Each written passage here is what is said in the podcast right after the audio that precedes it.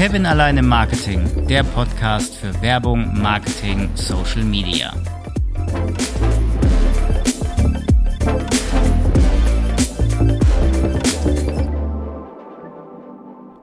Heute schlage ich mal die Brücke zwischen Online und TV. Wie? Das wird im Laufe dieser Episode klarer. Fangen wir erstmal an.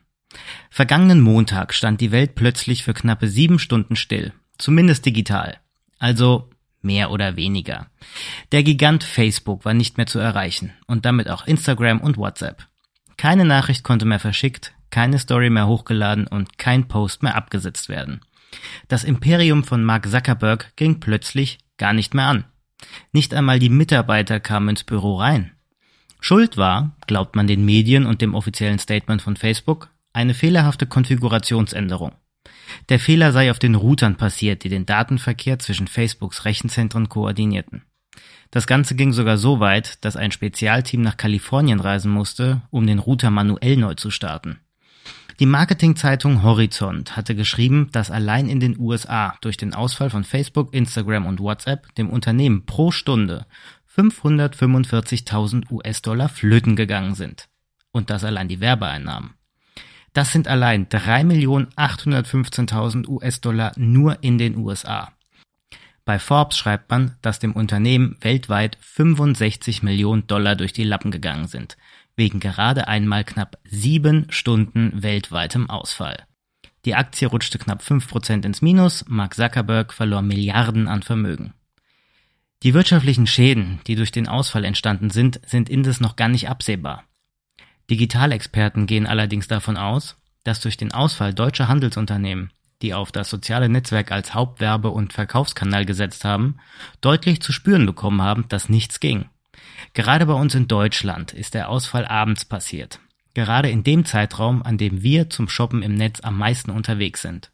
Stellt man sich vor, dass Influencer zu dem Zeitpunkt eigentlich Werbespots geplant hatten, dies ist ja auch mit dem Unternehmen abgesprochen worden, dann dürfte jedem klar sein, dass auch diese in Mitleidenschaft gezogen wurden. Denn, wie ja bereits mehrfach gesagt, wo kein Facebook, da auch kein Insta.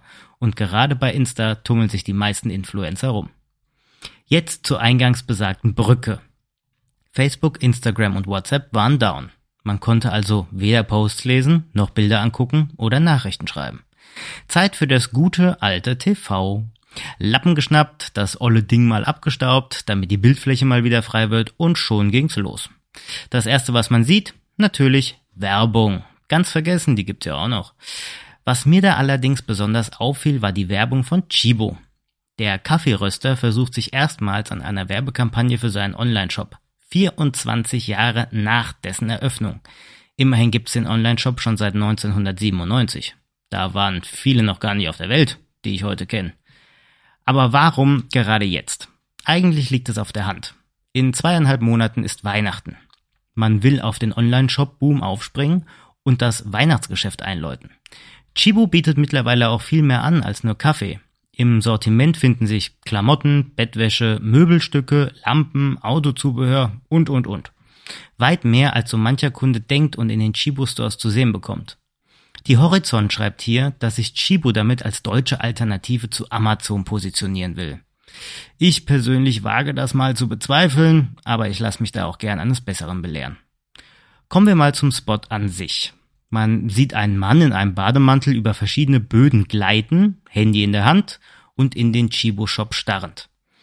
Passende Produkte zu jeder Welt inklusive und in der anderen Hand, wie sollte es auch anders sein, eine Tasse heißen Kaffee.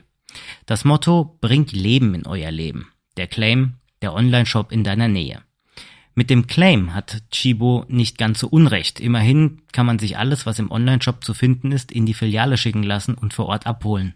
Und sind wir mal ehrlich, ein Chibo-Shop gibt's in fast jeder Stadt. Der Spot ist nicht schlecht gemacht, geht eine Minute und ist eigentlich sehr unterhaltsam.